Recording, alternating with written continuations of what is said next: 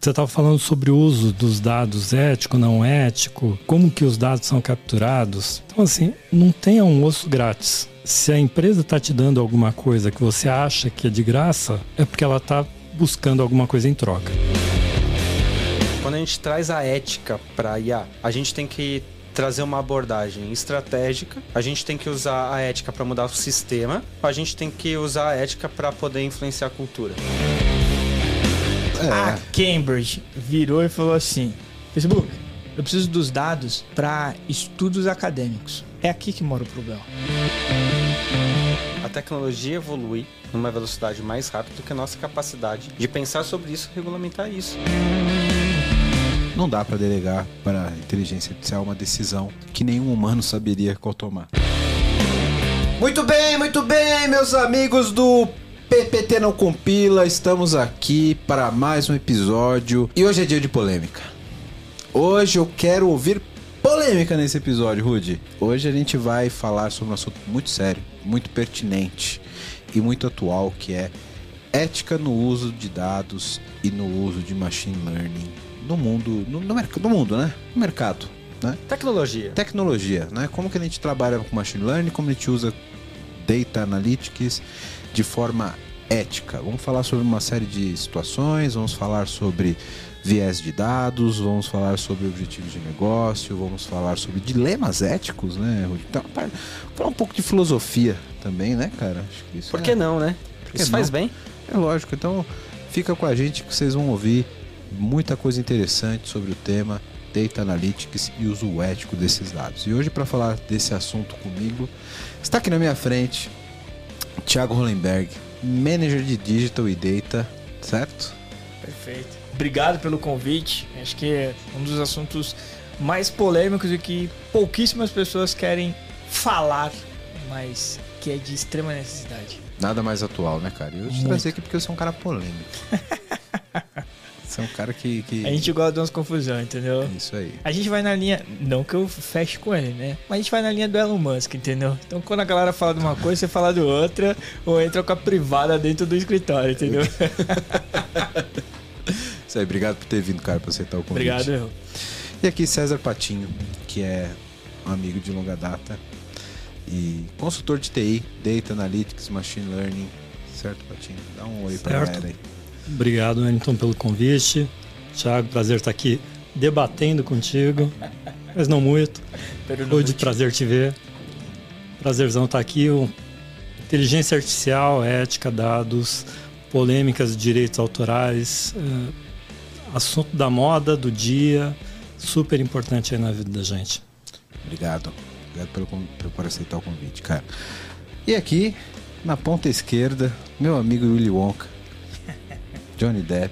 Tô procurando os lumpa-lumpas pra poder me fazer aí a fábrica de chocolate. Luiz Rude, gerente de governança de dados da Sul América. Isso aí. Tudo bem, Rude? Obrigado novamente por estar aqui preenchendo essa mesa Imagina. cheia de conteúdo e hoje... filosofia, porque você é o cara da filosofia. Mas hoje eu tô aqui de camarote para aprender, pô. Então não podia perder a oportunidade. Bola, obrigado pela, por aceitar o convite aqui novamente e, e trazer aqui teu conhecimento e toda essa bagagem cara, essa mesa aqui hoje tá sensacional, hein? Acho que eu nunca vi uma mesa de Data Analytics tão completa e tão caprichada. Posso falar que eu já aprendi bastante com os dois aí. Show de bola. Só de estar no mesmo ambiente a gente aprende, né, cara? E para começar já o episódio, eu já vou distribuir camiseta. Nossa. Pô, dessa vez tem brinde. Eu vou vir mais vezes aqui, assim. Aqui, ó. Camiseta pro Thiago é P? Não, Muito obrigado. Você melhorou, Nada, você tá melhorzinho, você vai Muito obrigado, muito obrigado. É M. Você tá mais fortinho, vai ficar com uma G. Obrigado por falar que César, acho que uma M também. M vai bem, M vai bem. Você que está assistindo a gente quer ganhar uma camiseta, compartilhe esse episódio.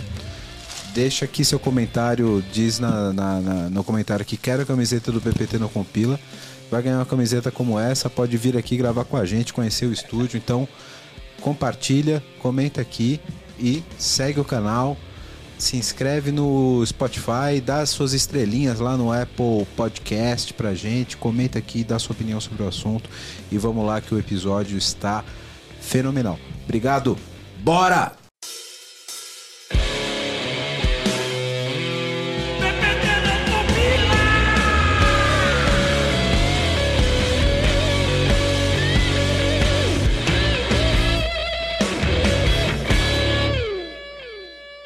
Falar de ética é sempre uma zona meio perigosa, né? Tem uma, uma, uma área meio subjetiva que talvez a gente tenha que, que fazer algumas algumas convenções, fazer algumas definições que podem ser polêmicas aqui, né? Então eu já queria iniciar o episódio dizendo que a gente vai começar esse episódio falando estritamente do da ética no uso de dados, etc. Não queremos polemizar nada e fazer julgamento de absolutamente nada, certo? Vamos apenas falar aqui sobre o uso e mercado e sobre o ponto de vista ético e mercadológico, né? Senão a gente entra numa discussão, né, Rudy, de o que é ética, o que é moral. Eu queria, eu queria conversar sobre isso. Eu, eu vim para isso, né? Poxa. Não, e, e, invariavelmente a gente vai ter que falar sobre valores para falar de ética, né? Mas o foco, a linha mestre aqui é falar da tecnologia e falar sobre o uso disso, né? Recentemente a gente tem visto aí é, alguns casos, alguns, algumas notícias a respeito de, por exemplo, o uso não ético do chat GPT, por exemplo, para uso de trabalhos acadêmicos, né?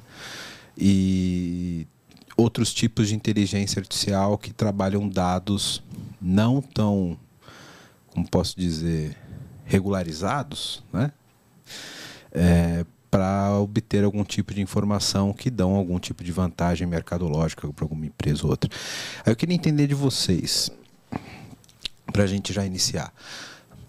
Primeiro falando globalmente, na opinião de vocês, como que está isso no mercado?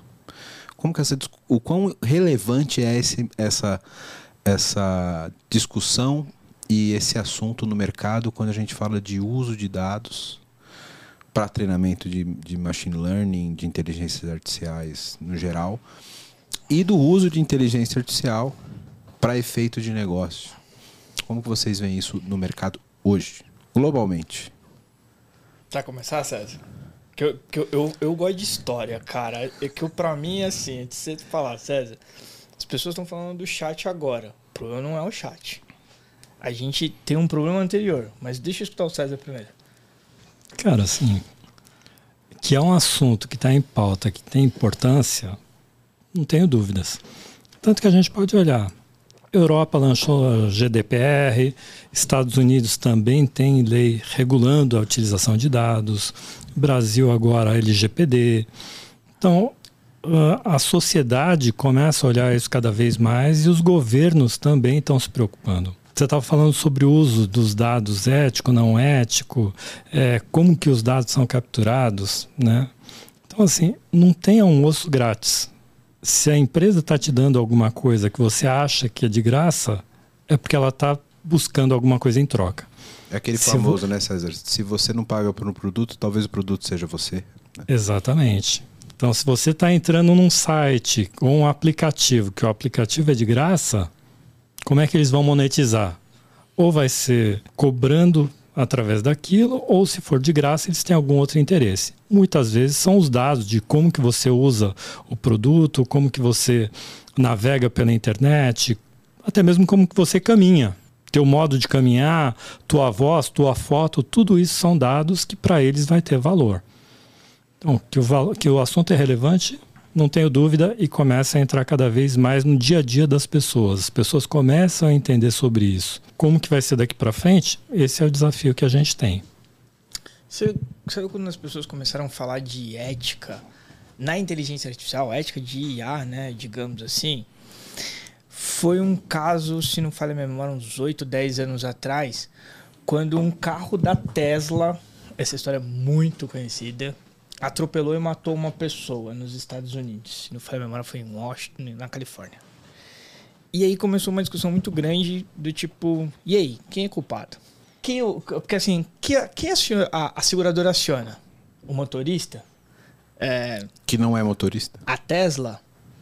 É, a infraestrutura, né? A prefeitura? Porque a loucura chega aqui. A prefeitura é responsável porque ela tem que fornecer isso, inclusive, foi o que começou nos Estados Unidos a apimentar o, os deputados a criarem leis para IA. Então, por isso que quando você fala assim, ah, quando a gente começa a falar agora segura os dados, que os dados para mim é uma outra coisa. quando a gente começa a falar agora, ah, ah o chat GBT, ou Lambda, a Lambda do Google, que para alguns é inclusive mais poderosa do que o chat. É...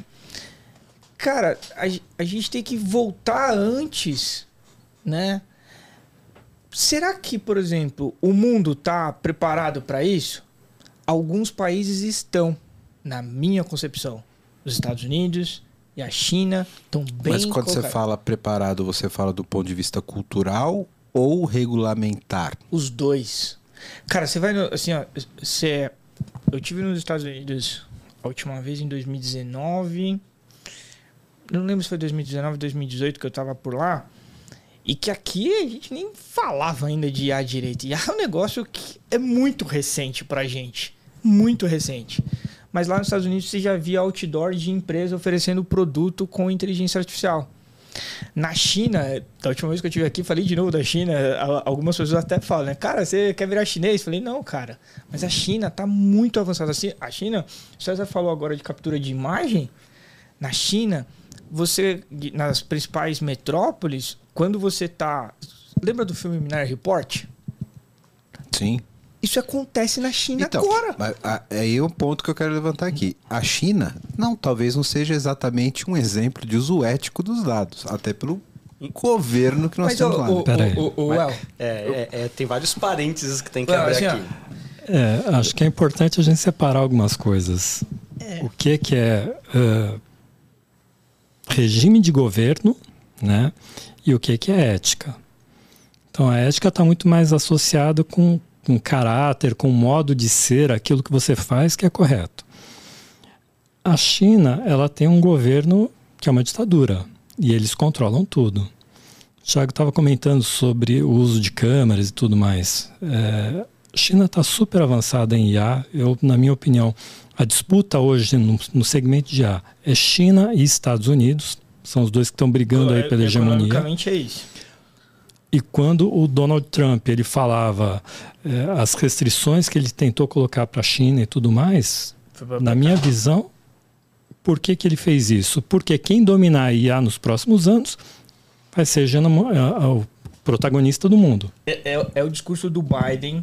Quando o Biden assume a presidência dos Estados Unidos, o discurso dele dos 100 primeiros dias, 40% do discurso dele pode pegar na internet, é falando da corrida da inteligência artificial, o quanto os Estados Unidos estão atrás da China. Mas eu, eu tenho, Sim. eu quero botar uma pimenta aqui né, no, no que, o, que o César falou, até porque. Ah, e só abrindo um outro parênteses. A gente começou a discutir semântica do que é ética e do que é moral. Eu já fiz o disclaimer no começo porque já sabia que ia ser inevitável. Mas, mas o, o, ponto é esse, né? O, o quão ético é, por exemplo, um governo ditatorial que não respeita a liberdade individual ou o direito individual do, do indivíduo. A gente sabe, por exemplo, que em ditaduras fascistas do passado, a ciência evoluiu muito por, por, por negligenciar direitos humanos, etc. É, dá para fazer um paralelo, né? Tipo, é, eu vou eu vou te vou negligenciar o direito da sua imagem dos seus dados mas eu vou evoluir tecnologicamente né? O quanto de ética ou não nós temos aí e, e até para a gente poder é, eu sei que os dois estão volumando para falar mas o, o, o quanto a gente poderia evoluir sem essas amarras por exemplo. Isso é um ponto para a gente pensar. Cara deixa eu te fazer um ponto antes né? Que assim esse, esse assunto tem alguns anos já que eu estudo ele até esses dias eu mandei e-mail para uma professora e falei, pô, eu queria publicar uns artigos de ética e IA. Quando você pergunta para algumas pessoas na China, assim, você tem algum problema de estarem te filmando na rua? Ela fala, não. Por quê? A China devolve um negócio chamado segurança. Eu vi hoje o jornal da TV de São Paulo. A quantidade de assalto que está no centro de São Paulo. Cara, ninguém está conseguindo viver ali. Agora, se você mete uma câmera ali, o caraca, pra coibir isso, você vai ficar triste? Ou você vai virar e falar assim, não, o cara tá me filmando na rua. Você prefere ser filmado na rua ou ter seu celular furtado ou ter seu carro furtado? Começa para mim um negócio do tipo, o quanto aquilo de fato devolve para a sociedade. A questão não é a ética, porque a ética você pega assim, ó. Tem uma grande varejista que eu falei até nas minhas aulas, que eu não vou falar mais o nome dela, porque qualquer dia eu não vou me ferrar com isso, mas é case público. Tem uma grande varejista no mundo que em 2014 foi acusado de racismo, de falta de diversidade. Porque ela criou uma IA, beleza? Para re, recrutar pessoas, porque ela recebe 10 mil currículos por dia. E ela criou uma IA. Ela foi lá, criou uma IA para selecionar esses currículos. Qual foi o problema dessa IA? Essa IA ela só recomendava pessoas brancas, homens, entre 23 e 28 anos, eu não me recordo muito bem a idade, é, e tinha um certo grau de escolaridade. Resumindo, ela não pegava mulher, não pegava negros, não pegava asiático, não pegava nenhum desses. E aí, onde está o problema? Viés dos dados. É o viés dos dados. Agora, voltando um pouquinho na China, só para. Então, vamos lá. Uh, acho que é, uma, é um lance cultural, Wellington, Thiago. 2017, um jornalista da BBC, ele foi cadastrado como se ele estivesse sendo procurado. Naquela época, a China tinha coisa de 170 milhões de câmeras espalhadas. Ele saiu pelas ruas para ver quanto tempo demoraria para ser uh, detectado, para a polícia pegar, como se ele fosse um, um procurado pela polícia. Demorou sete minutos para ele ser localizado. Naquela época, a ideia do governo chinês era colocar 400 milhões de câmeras. Se a gente considerar que a China tem 1,4 bilhões de pessoas, 400 milhões de câmeras dá uma câmera para cada três pessoas e meia, né? Se a gente tivesse é. na China, tinha uma câmera. Na verdade, tem aqui três. Mas se a gente tivesse na China, teria uma câmera governamental. Um para um. é, enfim, e essa era a ideia deles. Né? A, a China, inclusive, eles estabeleceram que os, os, equipamentos roteadores e tudo mais, as câmeras de lojas e empresas uh, privadas fariam parte dessa rede, por uma questão de segurança. Aqui no Brasil, na Bahia, foi feito o teste com isso também. Na época do carnaval, aí o pessoal começou a detectar, no primeiro ano foram acho que duas ou três pessoas ali que foram encontradas, procuradas pela polícia. No ano seguinte esse negócio já subiu para 30. Então começa no Brasil também a ter esse tipo de, de solução. Agora, o que acontece? Em 2020, eu estava num evento e eu mencionei sobre isso, sobre você ter câmeras de segurança espalhadas com reconhecimento facial e tudo mais. Uma das coisas que me falaram foi: Poxa, isso na periferia não funciona. Por quê? Porque as pessoas têm medo de serem discriminadas. Então aí a questão o que, que é? É a tecnologia, é o uso dos dados ou é a própria cultura que cada país tem? Então, Eu posso acho que aproveitar esse seu discurso? Porque o César comentou sobre ética tem a ver com caráter. O, vem do grego ethos, que é modo de ser. Então, toda vez que você olha ética, você está voltado, voltando para o indivíduo, para o ser, para a essência. Quando você vai para a parte da moral que você comentou, é outra palavrinha, que é mores, que é em, é em latim, que significa costume. Beleza? E, e, são coisas que são complementares, mas só que dependendo do contexto cultural que foi comentado, a interpretação é totalmente diferente. Então, para a China, que é, tem uma ditadura, o costume é um, um outro tipo de governo, para eles tudo bem. Porque ele vai estar tá recebendo de retorno, que nem o Thiago comentou, segurança, vai estar tá recebendo outras coisas que para eles são princípios, fazem parte da essência. Agora, quando você vai para periferia, que nem o César comentou, qual é a interpretação de princípios que eles vão ter ali? Vai ser uma coisa não ética, porque está ferindo ou está discriminando. Então, acho que tem toda uma jornada, um desenvolvimento cultural é, em alguns lugares vai funcionar, outros lugares não vai funcionar. Acho que o Thiago comentou isso também, porque vão ter países que vão estar preparados, culturas que vão estar preparadas e outras não. Então, acho que isso gera uma complexidade muito grande.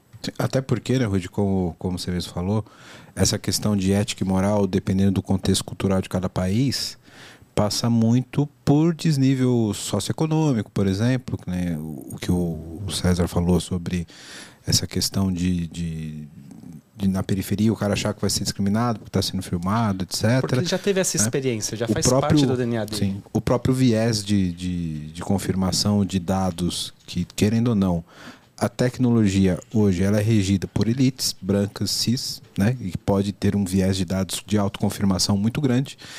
E nada mais natural que essas pessoas se sintam, pô, mas será que isso daí vai me tratar da mesma forma como trataria uma outra pessoa? Que talvez, não sei, estou apenas cogitando, talvez na China esse viés de, de, de, de desnível social talvez não seja tão grande. Não, é enorme. Não é grande, é enorme. Mas esquece a China por um segundo, cara. Porque eu gosto da China nesse assunto, cara. Você tem um aplicativo no seu celular que é pior que uma câmera fotográfica nessa história de dados. Sabe qual é o aplicativo? O Waze. Se você usa o Waze com constância, e a grande maioria dos brasileiros no mundo ou mundialmente utilizam, eu consigo triangular, saber a hora que você sai, a hora que você vai pro escritório, qual é a rota que cara, você mais faz. O Waze nem é o melhor exemplo. Não, o próprio Google não, Maps... O próprio, isso, é porque... Ele eles, te mapeia, eles, tipo, aonde você foi, o que você fez, com o que você eles, pesquisou. Eles mergearam a, a, tecnologia por trás disso. Mas onde eu quero chegar também com o Waze? Tem um ponto aqui. Olha o outro ponto. Uma vez estava trabalhando numa grande empresa e os caras falaram assim, ó, a gente quer fazer um modelo de inteligência artificial, puta, para ver se não tem problema de rota de assalto. Puta, vamos usar o dado do Waze, né, cara? Puta, o Waze é o melhor caminho. E vamos alertar no Waze. Ó, ali é rota de assalto. É proibido. Por que, que é proibido? Porque se você. Olha a loucura que fica. Se você vai lá e fala assim, ó, esse caminho aqui pelo Waze é rota de assalto. Você não vai usar aquele caminho. Se você não passa por aquele caminho, você deixa de desenvolver o comércio local. Se você deixa de desenvolver o comércio local, você deixa de desenvolver as pessoas que estão ali, economicamente falando, sociedade, o cacete, blá blá blá blá. Então você tem um problema que a gente quer levar para tecnologia hoje em dia. E mas, que é um problema social. Né? Mas que é um problema social, mas que o César aqui, para mim, resumiu tudo, que assim, a gente tem um problema cultural. A gente está querendo discutir grande. Ah, o chat GBT agora, nesse exato momento, no Brasil, o que, que afeta? Cara, no Brasil a gente não sabe nem usar dados direito ainda. A gente não sabe nem fazer uma, uma árvore de decisão simples. A gente quer falar de chat GBT de fato. A gente não está preparado. Mas, só uma coisinha, eu falei sobre periferia, mas não é só periferia. Não sei se vocês lembram, alguns anos atrás teve um caso lá de casal homossexual na Paulista. Os caras apanharam, né? Por nada. Simplesmente por estarem ali. Então, uh, isso acontece na periferia, mas acontece em qualquer outro lugar. E aí a gente primeiro precisa tratar esses problemas da sociedade para que a, a, tecnologia seja aceita. Porque as pessoas têm medo de, de serem filmadas por causa disso. Quero falar com você agora que ainda não conhece a Clever. Clever é uma empresa que já tem mais de 3 milhões de usuários em 30 países com 30 idiomas diferentes, que tem trazido soluções em blockchain, criptomoedas e ativos digitais. O objetivo da Clever é te dar liberdade financeira para operar nesse mercado de cripto. Então, se você acredita nisso, se você acredita nessa liberdade, você já pensa como a Clever, vai conhecer os caras, é clever.io. Estão contratando também pessoal para trabalhar com cripto, com blockchain. Então, se você tem interesse, se você tem conhecimento nessa área, procura a Clever. Se você gosta de criptomoedas, se você opera no mercado, você precisa conhecer a Clever, precisa conhecer as soluções da Clever. Então, o endereço está aqui embaixo no vídeo. Para quem não está no YouTube, é clever.io. Vai lá, vai conhecer que realmente é um mercado sensacional. Tenho uma pergunta. Quando a gente traz a ética para a IA, a gente tem que trazer uma abordagem estratégica, a gente tem que usar a ética para mudar o sistema, a gente tem que usar a ética para poder influenciar a cultura. Porque, assim, são caminhos, são três caminhos possíveis, cada um com um grau de esforço e não sei qual que é o melhor caminho ou que vai dar resultado. O que, que vocês veem assim como um caminho a ser seguido ou que a gente possa influenciar de alguma maneira? A ética não está na IA. A, a, a ética não está na IA. A ética está nas pessoas, no viés do dado. Não, é, cara, a IA é puramente um cálculo matemático que é feito. Não, sim, mas aí você tá sendo técnico ah, pra caralho. Mas não é sendo técnico. É, cara, isso é uma é, IA. Sim, mas veja, é, aí até pra, Cara, porque aí é o algoritmo em si ele não tem viés nenhum. Não. Quem, quem tem viés, viés, é quem seleciona o dado. Que é. você comentar. Mas a gente pode. Mas do ponto de vista de mercado, você não pode levar isso. E, e, não pode tirar isso da equação, entendeu? Porque vai ter um cientista de dados que vai usar a tecnologia e esse cara tem viés. A questão não é o cientista de dados de novo, El. A questão é o seguinte: o dado não nasceu na mão do cientista de dados. O dado nasceu antes. O dado nasceu no sistema comercial que você foi criar primeiro. E que aquela, na hora que você está criando aquele sistema comercial, você tem que pensar: hum, o que, que eu vou fazer com essa informação? Que informação que eu quero aqui? Quem é o público que eu vou atingir? Tem um artigo que já tem uns quatro meses que eu estou escrevendo. um dia eu termino ele. Chamado AI First. Para tudo. Mesmo para aquilo que você não for desenvolver IA ainda. Por quê? Porque eu estou preocupado com o dado, com o nascimento do dado. Se você não tiver uma curadoria desse dado e da pessoa que está criando antes da IA, esquece. Você vai produzir aquilo que o dado tem para poder te falar. Eu, eu, quero fazer um comentário, mas eu quero ver o César primeiro. Vamos lá. O dado ele representa a sociedade. Se a sociedade tem viés, vai estar lá representado no dado. Os algoritmos, a IA, uh, vão potencializar aquilo que existe no dado tanto para o bem quanto para o mal.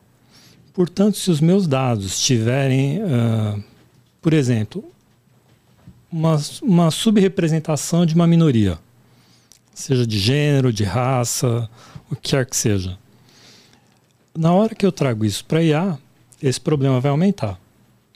Você escala esse ah, problema. Eu escalo esse problema exponencialmente. Então, o que, que acontece? A Unesco que é a divisão da Organização das Nações Unidas para Educação, Ciência.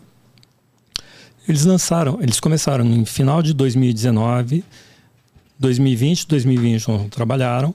Final do ano passado, eles lançaram um guia da utilização ética de IA. Uma das coisas que está lá é trabalhar para que, vamos dizer, minimize os riscos dessas discriminações. Então, se eu tenho poucas mulheres, eu vou trabalhar o meu dado para que eu tenha uma massa mais igualitária.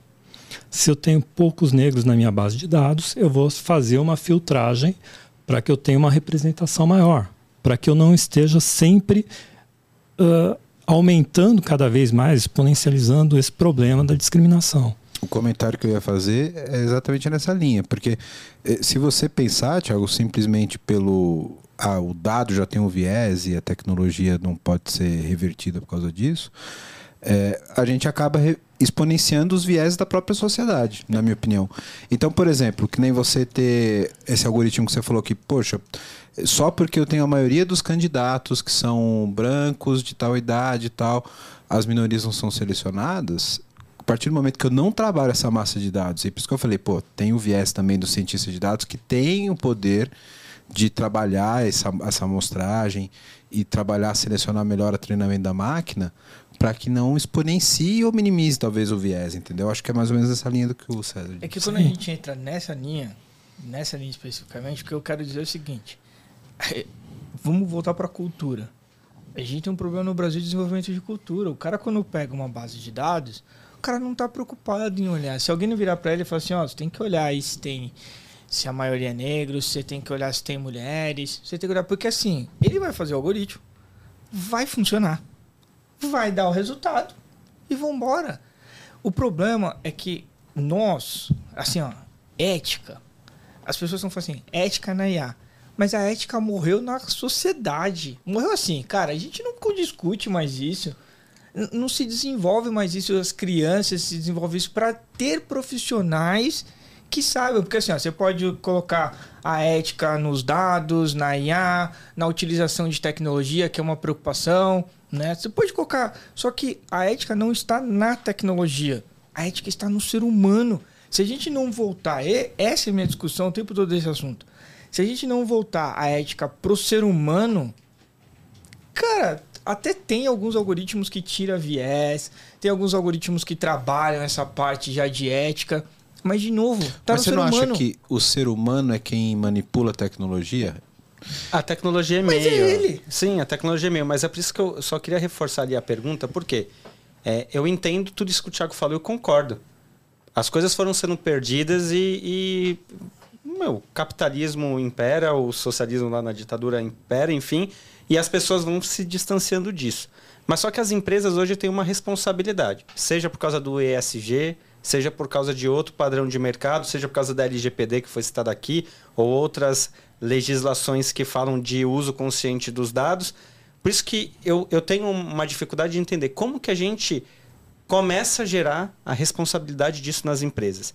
Porque se vir lá a estratégia, a gente entra na frase do Peter Drucker.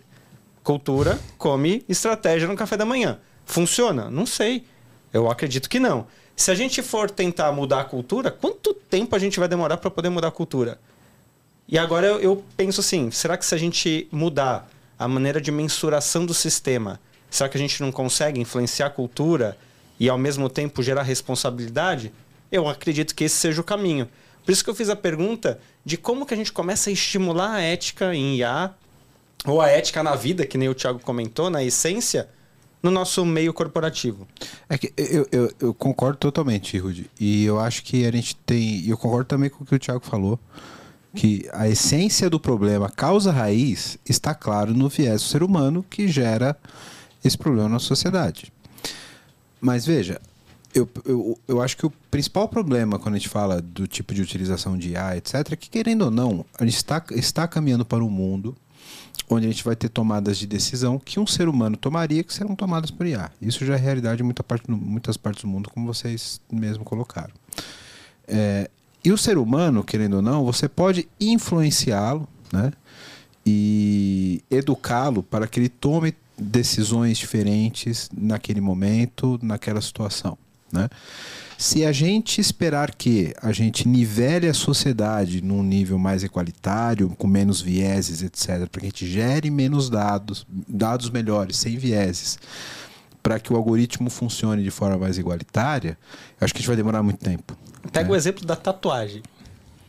Tatuagem, é certo ou errado? Exa é, é Depende do ano que você fala, depende, depende do contexto isso, que você está. De, depende do país onde você está. Pois é. Tipo, se a gente for pensar até lá no passado, mano, tatuagem faz parte da cultura maori lá. Os caras tatuam a cara há muito tempo. Lá na África, a tatuagem era utilizada como passagem de, de ritual, tipo, mulher menstruou, homem passou de determinada idade. Agora, traz para o contexto do, do Brasil. Há uns anos atrás, você ia ser classificado como um demônio, porque você é, tem tatuagem. Hoje já é uma coisa que faz parte do, do DNA cultural Sim. da galera. Virou moda. Ficou bonito. Aí o Thiago tá aí representando. No caso dele, aí, bonito ó. é tem uma relativo. Maori, tem uma Maori no meu braço. aí, ó. Mas no Japão, tatuagem continua sendo mal visto. E acusa, né? E acusa, exatamente. É Eles ainda têm esse preconceito. Agora, Antes o Wellington comentou sobre o cientista de dados de ter o poder de mudar isso, né? Eu acho que não é só uma questão de poder, talvez. mas é uma obrigação. Nessas diretrizes aí da Unesco, eles colocam isso muito claro. Então, trabalhar de forma ética para mitigar os riscos ou as discriminações. É, uma das coisas interessantes é assim, segundo esse estudo, só tem 22% de mulheres trabalhando com nesse campo de, de inteligência artificial. É muito pouco. Então, uma das formas de você mudar isso é aumentar a quantidade de mulheres. Esperar para pensar até 22% de mulheres trabalhando em inteligência artificial, talvez seja um percentual maior até do que mulheres trabalhando na TI. O que, o que é Você está usando o contexto o é terrível, da sua faculdade, que também foi o meu contexto de faculdade, que tinha uma mulher para 50 Não, rapazes. Falando mas, de mercado até. Mas acho né? que isso tem mudado bastante. Espero que sim. Espero que eu tenha a visão um pouco viciada do passado. Espero que esteja melhorando. Você tá com viés. É eu, tô, eu tô com viés. Falta ética. Está enviesado. Desculpa, Sérgio. Você está enviesado. É, que nem alguns anos atrás teve um lance, não sei se vocês viram, de uma saboneteira racista. Saboneteira com IA, que na hora que a pessoa colocava a mão, Pessoa negra colocou lá, não funcionou. Pessoa branca colocou, funcionou. funcionou. Descobriram que era racista. Muito provavelmente na equipe de desenvolvimento dessa, dessa inteligência artificial não tinha pessoas negras. Se tivesse, teria tinha detectado testado. esse problema. Por isso que hoje em dia se fala tanto em diversidade e inclusão, né? Cara, se você tiver uma pessoa negra na equipe, vai detectar racismo. É, inteligência artificial com reconhecimento. Isso é caso real. Rapaz oriental Na hora de tirar a fotografia para fazer o registro lá para. Não sei se foi para banco, para porta, o que quer que seja, para registrar o reconhecimento facial, falava: abra os olhos. É. O rapaz já estava de olhos Sim. abertos. Uhum. Então, se você coloca a pessoa asiática na equipe de desenvolvimento, pega esse Vai problema. Se você tem pessoas deficientes, seja deficiente auditivo ou visual, na hora que você desenvolve o aplicativo, você vai pegar eventuais problemas de acessibilidade. Mas sem querer ser, fazer o advogado do, do diabo. Mas pensa, se a gente for considerar todas as minorias e todos os estratos e todo mundo, qual que é o tamanho que todo mundo vai ter que ter na sua equipe de TI? Eu sei que, que é um assunto complicado, mas é, é muito difícil. E aí eu entro no ponto que o Thiago comentou do viés das ba da base. Meu, quantas bases hoje você tem é todas eu, essas informações? eu, eu tenho um comentário sobre isso, que eu acho que a questão do, do que o César colocou, eu acho que não é nem tanto você ter uma representatividade em cada time. É conhecer sabe? o assunto. Mas eu acho que se você tem uma concordo. minoria já ali, por exemplo, no caso da saboneteira, o cara, cara só tinha branco lá. Podia fazer não um funcionou. teste. Aí tipo... fez, aí o negro testou e não funcionou. Aí eu acho que isso já acende uma flag, Rude. Pô, mas será vamos testar com outros então, porque já estourou a bolha. Aí eu acho que aí a consciência passa a ser diferente. Não que você tenha que ter uma representatividade de cada minoria em cada time. Sim, eu acredito muito na diversidade né? e acredito muito em times multidisciplinares. Eu acho que isso é o que funciona. Mas só que aí eu fico, fico pensando como a gente consegue influenciar para que isso seja reproduzido. Aí eu entendo, pô, vamos fazer o teste. Se a gente pegar lá a base da Unesco e começar pelo menos a segmentar isso para que os testes sejam conscientes, beleza. Porque eu fico pensando, meu, a gente veio de uma época em que os privilegiados é que geraram a massa de dados histórica. A gente não tem base de dados é, histórica de, das, das coisas considerando todo mundo. Mas é, é aí que começa a morar as coisas, né? Assim, a questão não é só você ter base de dados. Por exemplo, como é que você resolveria o problema de imagens de branco e negros? É muito simples. Você deixa a imagem cinza. E aí não importa mais só quem é negro e branco. Os pixels acabam se adaptando. Você tem uma normalização nos dados. O problema é que a gente está olhando o dado de forma crua, vai lá, aplica e faz o que tem para fazer. Esses casos que teve, tem. Cara, quiser jogar no Google, joga no Google. Reconhecimento de imagem do Google, que deu um baita problema, porque negros reconhecia como gorila. Tem aquele é, caso. É caso crítico. Tem aquele caso de é, tendência a cometer crimes também, que aconteceu nos Estados Unidos? Tem. Tem um caso recente do ano passado que um grande banco digital, um grande banco digital, fez o reconhecimento facial e não reconhecia pessoas negras. E um negro fez um vídeo na internet, inclusive, desse banco, colocando o que estava acontecendo. Então, assim, tem técnicas para você poder melhorar isso. Ah, putz, pensar mais na diversidade, outras coisas mais. Volta sempre para o ser humano. Às vezes a gente está querendo colocar ah, o peso demais em cima da tecnologia, mas a tecnologia ela vai fazer não, aquilo que o ser humano eu, quer. Eu, eu, não acho, sinceramente, que o problema é a tecnologia, viu, Tiago? O problema é quem está. Acho que a discussão é justamente sobre quem está aplicando a tecnologia, né? Acho que quem, a discussão cria, é, é essa. No...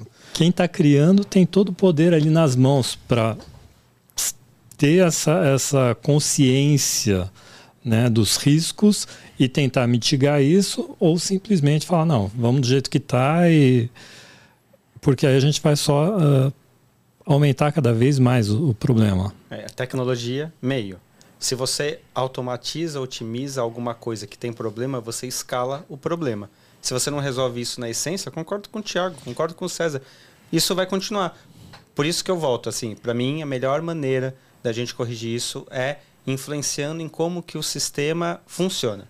Porque é a única maneira da gente influenciar a cultura e é a única maneira da gente começar a trazer maior sensibilidade ao, ao contexto. Porque senão a gente vai continuar escalando o problema, a gente vai continuar, que nem o, os exemplos que foram dados aqui, vendo um monte de coisa, assim, absurda na mídia. E, e assim, cara, esse assunto de ética para mim é: precisamos voltar para a sociedade, precisamos explicar mais para as crianças, é, falar mais do assunto. A gente não fala mais desse assunto, não fala. Cara, o cara que cresceu, a pessoa que cresceu, o ser humano que cresceu é, num local tem um caso até bem recente, né? Tem uma conhecida de um conhecido, para não citar os nomes completos, né? Cara, que trata os funcionários como um lacaio. Como lacaio, mas, cara, como um empregado pessoal da pessoa, sabe? Tipo assim, não é um companheiro de trabalho. É um empregado. Cara, o cara tá ali para me servir. Por quê? Porque a pessoa foi criada num ambiente que as pessoas serviam ela. Então ela acha que trabalhar para ela é as pessoas servir. Se essa pessoa for criar um algoritmo ou alguma coisa, você acha que ela vai criar como? Então, mas aí é o problema, né, Thiago? É, eu acho que o problema mora aí exatamente. Como é que nós, de tecnologia, evitamos que esse lado tóxico da sociedade contamine a tecnologia. E lembrando Porque que se... a empresa tem responsabilidade. Exato. Se ela permitir que isso aconteça, ela também tem um problema no seu processo. É, exatamente. Então, eu concordo totalmente contigo. Pessoas assim vão gerar dados ruins, vão gerar atitudes ruins, que vão gerar inteligências Ué. artificiais ruins. Mas como que a gente, com o poder da tecnologia, bota um filtro aqui e fala, cara... Ô, Elton, vamos dar uma nerdada aqui. Meu robozinho não vai agir desse jeito. Vamos dar uma nerdada agora. E se minha mulher ver esse, essa frase aqui agora, ela vai dar muita risada comigo depois. Você assistiu Os Vingadores? Dois? Não, eu, eu sou, eu sou eu sou Team DC. É, bah, eu assisti. Você assistiu? Eu sou Team Opa, DC. Todos. É, todos. Todos é, da Marvel. Vou fazer você, e, você assistir. E assista eu sou o agora. Ele... O Vingadores 2 é a história do Ultron, que é o robô de uma inteligência artificial. Tudo bem? Acho que se você está dando risada é porque que você já sabe onde eu vou chegar. O Ultron tem uma hora que ele chega às conclusões é o seguinte: o Ultron foi criado na revistinha, inclusive, na história toda. Porque o Tony Stark olha e fala assim: Cara, ó, a gente pode ser que a gente comece a ser ameaçado por essas terrestres, o cacete A4. Cara, ó, vamos criar uma IA que protege a Terra.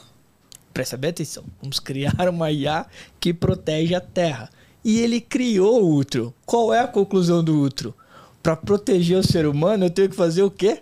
Matar Eliminar o ser, o ser humano. Matar o ser humano. Olha, é muito fácil chegar nessa conclusão. Só queria Mas dizer que o personagem... é fácil chegar, cara. É literal, porque uma IA, porque computação, porque o que a gente tem nesse exato momento, quando a gente fala de tecnologia, é literal.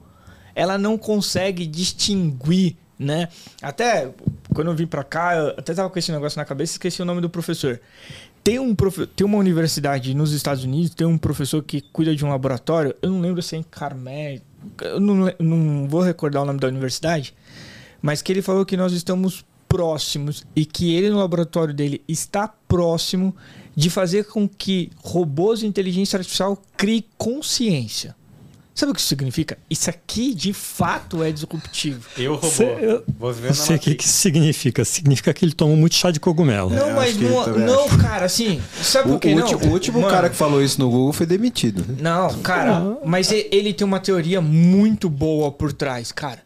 Porque assim, define consciência. O que, que é consciência? O que, que é gerar consciência? Tenta definir o que o que é consciência? Nem os, nem os cientistas conseguiram definir isso até pra hoje. Para ele é o seguinte, ah. que está na psicologia, o que eles falam é o seguinte. A consciência é o fato do ser humano conseguir projetar o futuro e criar cenários em cima dessa projeção que ele está. mas aí qualquer Beleza? machine learning pode ser consciente. Não, não, não. Deixa eu terminar não, o conceito. Não, não, não. Porque você está criando a sua. Cara, você cria a IA não consegue criar, ela consegue treinar e olhar para trás. Você criar, é isso que ele está falando. Ele fala assim, cara, se isso de fato for a consciência, quão longe a gente está de conseguir criar máquinas que consigam fazer essa projeção e através do que você está projetando, você consegue falar assim, hum, putz, o, isso aqui pode dar César, problema tira, ou não. Tira, tira, tira essa água dele que tá, tá esquisita essa água. É. Tira essa, tira essa água é, dele. Cara, tá, assim, tá batizada essa água, não é água é não, assim, é ardente. Vocês querem discutir o negócio que assim, de fato, tem coisas acontecendo, aí você fala assim, tá vendo? Ó, essa água é ardente. Não, não vamos falar desse assunto. Por quê? Eu porque a gente... Não, não é. Porque a gente no Brasil, a gente tá tanto no baby step ainda dessa tecnologia. Não, mas é que assim, cara, filosoficamente, a, a, não, não, se chama nem consciência, é sem ciência, né? Que é, é você ter consciência de si próprio. Isso. Dos seus próprios sentimentos. Isso, exato. Agora, aí eu pergunto, como é que os sentimentos são formados? É só uma questão cerebral? Não é. Como é que você Duas... matematiza o emoção? Vai, vai, tem um livro. Duas pessoas olham o pôr do sol. cada uma delas vai ter um sentimento diferente. Você pode estar falando de uma pessoa que você gosta e de repente você começa a ter um sentimento de mas isso a voz é, embargada e tudo. Isso não é, é receber in, insights ou receber novos inputs de dados e usar sua base histórica para poder gerar algo. Porque aí eu concordo com o Thiago. Eu não, nunca pensei que ia dizer isso, Thiago. Concordo com Muito você. Muito obrigado. Olha lá. É a mesma Não, mas água. assim, ó, mas, ó, você vai mais é longe. diferente. Você vai mais longe. Assim, Duas, você vai longe. Duas pessoas podem receber os mesmos inputs e reagir de formas diferentes. É, você ter a percepção de fatos pode ser a mesma, mas o sentimento de cada um, eu não tenho como saber qual é o seu sentimento quando você vê o Porto Não, assim, ó, tem um Porque livro. tem a base histórica que eu tenho, tem a base histórica que o Thiago tem, que você Não. tem, que o César tem. Cada um vai fazer uma interpretação baseada em si. Por isso que eu tô falando Mas assim, será cada que é modelo. só base histórica mesmo? Primeira Não, mas- vez que você viu o Porto Sol, você não teve sentimento? Mas é que assim, ó, tem um, tem um livro, tem um livro chamado O Cérebro Relativista. Esse livro é um livro de 80 páginas, ele é uma tese de doutorado de um doutor formado em ciência da computação com um doutor de neurociência. E eles explicam o quão a gente está longe, dista esse livro é bem antigo, longe, distante de fazer com que a, a máquina seja de fato uma inteligência artificial. Que o próprio Turing fala lá no seu passado, né? Putz, maldita hora que a gente chamou isso aqui de inteligência artificial, porque isso aqui não é uma inteligência artificial. Mas eles começam a explicar porque eles, eles abrem o cérebro humano e eles falam assim, ó, o que, que a máquina consegue reproduzir, a IA? Tudo aquilo que pode ser calculado. Tudo que pode ser calculado, a IA consegue reproduzir. Então, qualquer coisa. Cara, putz, se se eu conseguir, aí é que mora o problema. Se eu conseguir calcular o sentimento de alguém de quando vê um pôr do sol, eu consigo fazer uma IA conseguir gerar Mas isso. Aí é o próprio conceito da computabilidade. Isso. Tudo que você pode computabilizar, você pode gerar um processo baseado lá na teoria da computação, do ábaco, etc. Tudo isso pode ser contabilizado. Mas olha que ser- loucura. Então, mas... Isso é IA. Não, a IA tá dentro do espectro da computação. Mas só segura aqui. Mas veja, quando você fala de, de- de- da IA, você necessariamente está falando de aprendizado. Mas aí você vai mais longe agora, ó. Aí ele faz uma vírgula no livro. Que ele fala assim, ó. Porém, você tem uma parte no cérebro humano que representa. Tem uma porcentagem que ela representa que ela não pode ser calculada. Cara, que uma delas é o sentimento. Se ela não pode ser calculada, ela não entra na teoria da computação. Se ela não entra na teoria da computação, você não consegue reproduzir isso hoje através de uma IA. O que esse professor está dizendo é que ele consegue pegar esta parte e teorizar Eu- com computação. Eu só discordo pelo seguinte. Não, pode discordar de tudo. Pode discordar de tudo. Eu, eu- eu vou discordar da, da, da base pelo seguinte. Até hoje a gente não consegue. Porque assim, é, é provado que o cérebro humano ele é computacional. Isso é fato. Por que, que ele é tão difícil de você calcular, por exemplo, um sentimento? Porque ele é baseado em reações químicas e a composição química do teu cérebro é completamente diferente da dele, que é diferente da dele, que é diferente da nossa. Que, que é baseado em química de hormônios, de vitaminas, etc. E são inúmeras variáveis impossíveis de você entender, contabilizar e poder co- fazer esse tipo de computação. Um modelo muito mais simples que a gente não consegue fazer com computação hoje, nem com IA, com nada, que seja assertivo o suficiente, é a própria previsão do tempo. Aí eu discordo de você. Que tem uma tem série- gente já fazendo. Mas não tem assertividade. Tem. A única assertividade que você tem em previsão do tempo é quando você cruza com dados reais de satélites. Mas é por quê? Aí você consegue ter Aí assertividade. eu lembro até do meu professor do mestrado. Mas por quê? Porque você tem uma série de, varia... de, de, de variáveis dentro da atmosfera que você não consegue computar. Exato. usa- Co- Como é feita a meteorologia O hoje? é da, Respira, da respira. base de dados? O problema é da base de dados, você tá falando? Não, o que eu estou dizendo é: o problema não é calcular. O problema é saber o que calcular. São muitas variáveis muito amplas. Você não consegue saber quais, são, quais são todas as variáveis que você vai utilizar numa equação para saber se vai chover hoje ou amanhã.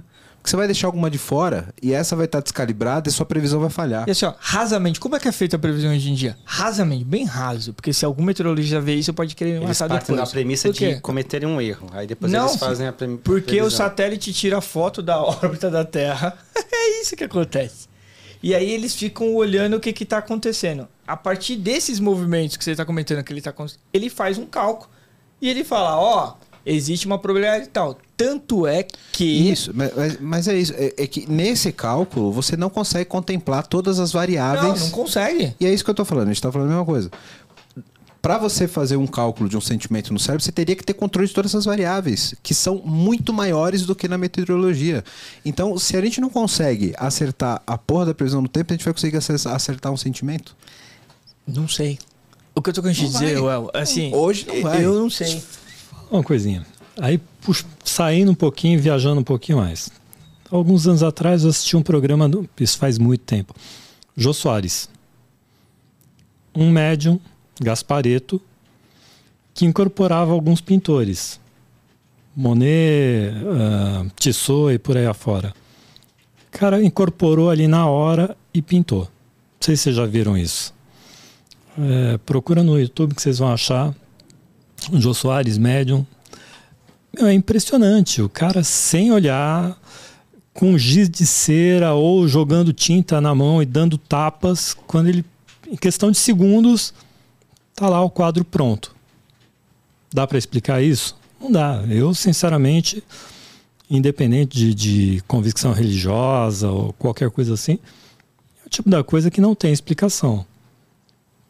Não é, não é uma coisa química, não é física, não é elétrico. O cara simplesmente faz aquilo ali. Então, acho que assim, para a gente chegar no nível de consciência de entender o ser humano uh, e o que, que ele é capaz de fazer, eu acho bem difícil. Não tem, é. a gente ainda está milhões de anos-luz disso. Eu, eu, eu, vou de novo, assim. Eu entendo e concordo. Eu só estou falando para vocês que, assim, no meu modo de ver, de pensar e estudar, eu não sei se a gente está longe ou perto, cara. Porque tem muita coisa hoje em dia que há pouco tempo atrás você falaria que não era possível. Mas eu, eu, eu cara, tem gente ganhando eu, dinheiro com isso, cara. Eu concordo. Não. Vamos supor que estejamos perto. A discussão ela ainda é mais importante. Não, vai, aí, assim, aí a discussão aí explode. Esse é o ponto. Porque se a gente está perto de um ponto de disrupção tão grande do uso de inteligência, inteligência artificial, a discussão ética ainda é mais relevante. E esperar a, a sociedade ter uma autotransformação para que ela não seja enviesada e essa inteligência seja natural, vai ter menos tempo ainda. Mas aí eu vou fazer uma, uma provocação aqui. Ó. Por exemplo, algumas disciplinas de dados começaram a ser. talvez ganharem relevância no mercado quando? Quando surgiu o Big Data. Porque aí aquele problema que era às vezes de um ou dois dados com Big Data, qualidade começou a ser um assunto importante porque começou a gerar muito prejuízo. Governança, poxa, eu nunca pensei que ia falar que governança ia ser uma área sexy, poxa. Governança hoje. Continua não sendo. Poxa, Thiago, eu não chato. falo assim.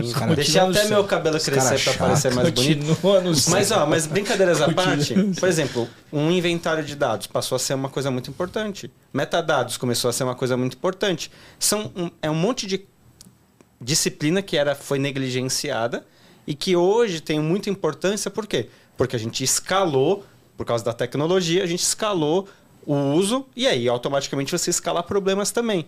A ética é mais uma disciplina que foi negligenciada durante muito tempo Concordo. e que pelo fato de você ter mais dados, você ter capacidade de processar mais variáveis, você ter a capacidade de tomar mais decisões, você começou também a expor um pouco mais de fragilidade nesse tema. Então, assim, eu vejo que é, é, até usando aí um discurso do Tiago, se o ser humano se negligenciou durante muito tempo. A ética foi negligenciada há muito tempo. Eu não tenho nenhum viés progressista, mas pega a nossa bandeira. O que está escrito na nossa bandeira? Ordem e progresso. O que, que tinha escrito antes? Aí sim. Amor, ordem e progresso.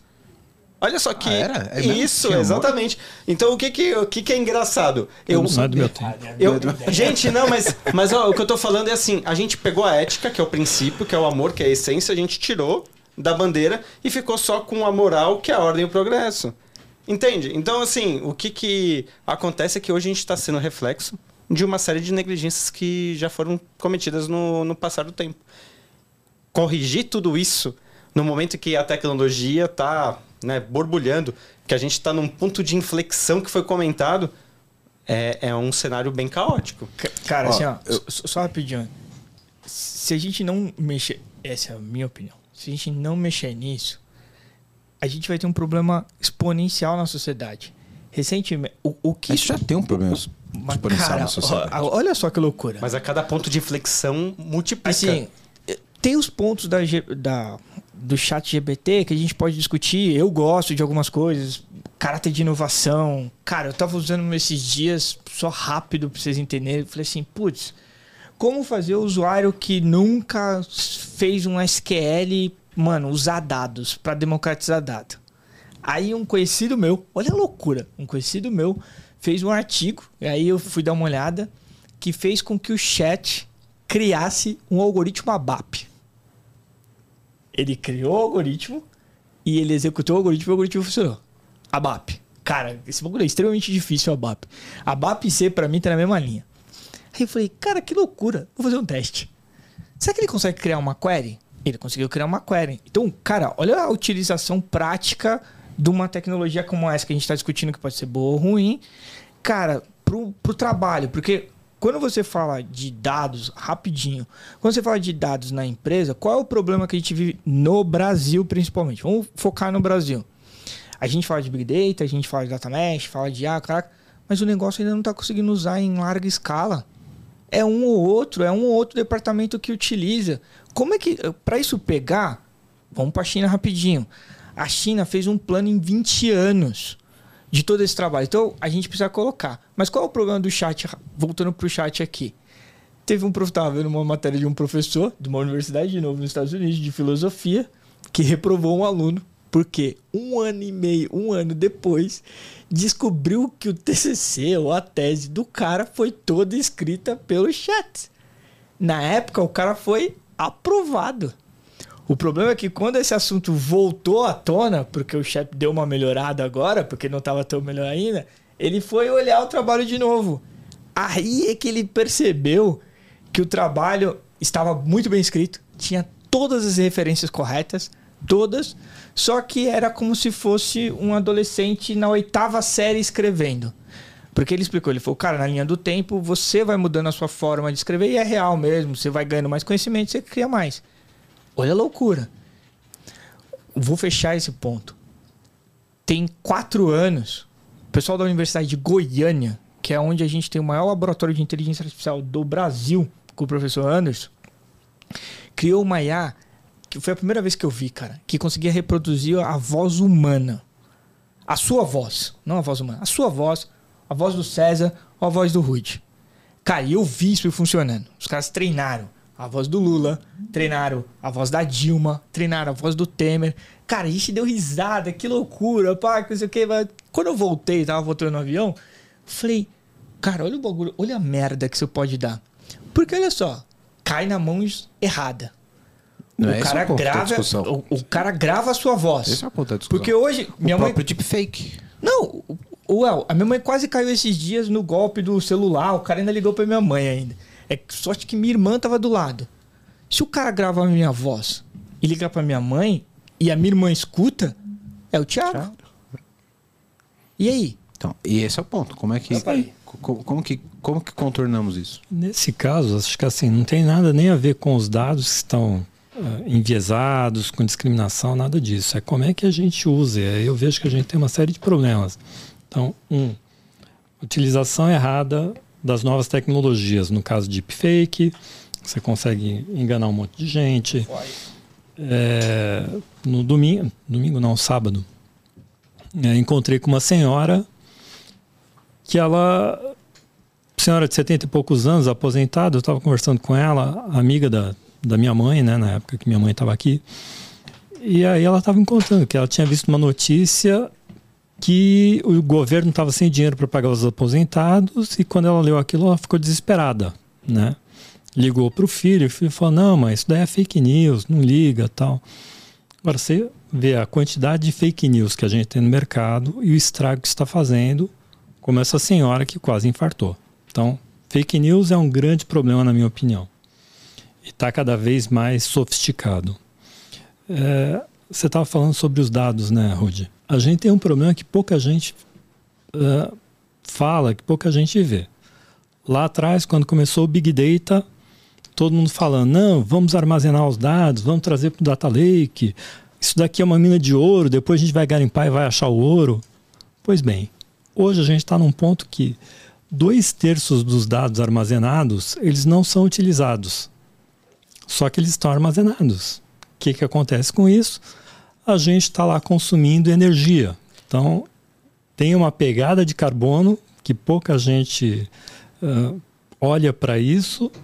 10% da energia do mundo está é, sendo utilizada para esse, esse processamento data center. Então, a gente está jogando energia, está gastando carbono, está armazenando um monte de lixo digital que a gente está usando para nada. É um outro problema. É... Sabe qual é o nome que eu ouvi para isso? Obesidade de dados. Achei fantástico. Maravilhoso. Maravilhoso. É, eu costumo chamar de, de lixo digital, mas gostei dessa de obesidade de dados. É, Tiago estava falando sobre o, o chat GPT criando códigos, né? Cara, da mesma forma como tem gente que está criando, por exemplo, um e-commerce para. Vou vender artesanato aqui, vou criar minha, minha lojinha de e-commerce para isso. Tem gente que está do outro lado, na Deep Web, utilizando o chat GPT para criar e-commerce para vender drogas. Não sei se vocês. Não, vocês... E, e, e, se a gente for pegar a essência de tecnologia, né? É, por exemplo, um machado é um avanço tecnológico. O machado poderia ser utilizado para lá cortar a árvore ou para assaltar, matar alguém. Então, assim, é, a tecnologia sempre foi meio. O que vai determinar se ela vai ser usada de maneira positiva ou negativa é quem impunha aí essa tecnologia. A ferramenta não é efeito, né? Bom, você que está vendo esse podcast da hora, tá vendo um monte de problema aqui que a gente está colocando, né? E quer uma ajuda aí na sua empresa, faz o seguinte: entra no site aqui da VMBears que a gente pode te ajudar. vmbears.io nós somos uma empresa relacionada à arquitetura de soluções, a modernizações de aplicações, também atuamos no, na frente de DevOps para ajudar vocês a serem extremamente ágeis. Então, dá uma olhada no nosso site que vai estar aqui embaixo, vmbears.io, e lá você vai poder ver um pouquinho da nossa história, dos nossos profissionais. E aproveitando, se você for um profissional da área de tecnologia que está afim de trabalhar numa empresa legal, um monte de colega gente boa e tecnologia de ponta, manda um e-mail para peoplecare.vmbears.io. Aí já. Agora eu quero meu show,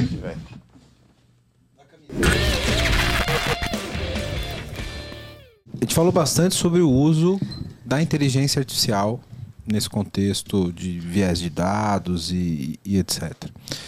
Eu queria dar um ponto atrás no começo do episódio a gente falou sobre o que o uso do dado traz de benefício para a sociedade.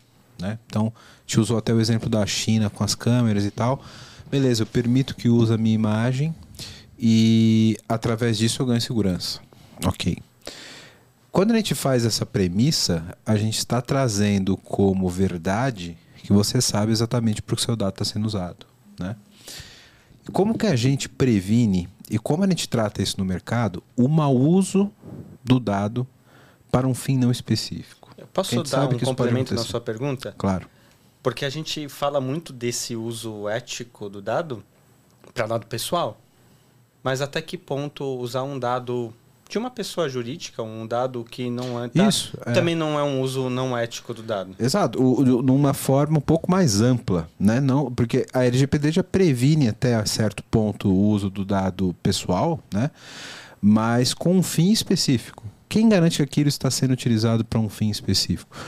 Vou dar dois exemplos clássicos, né?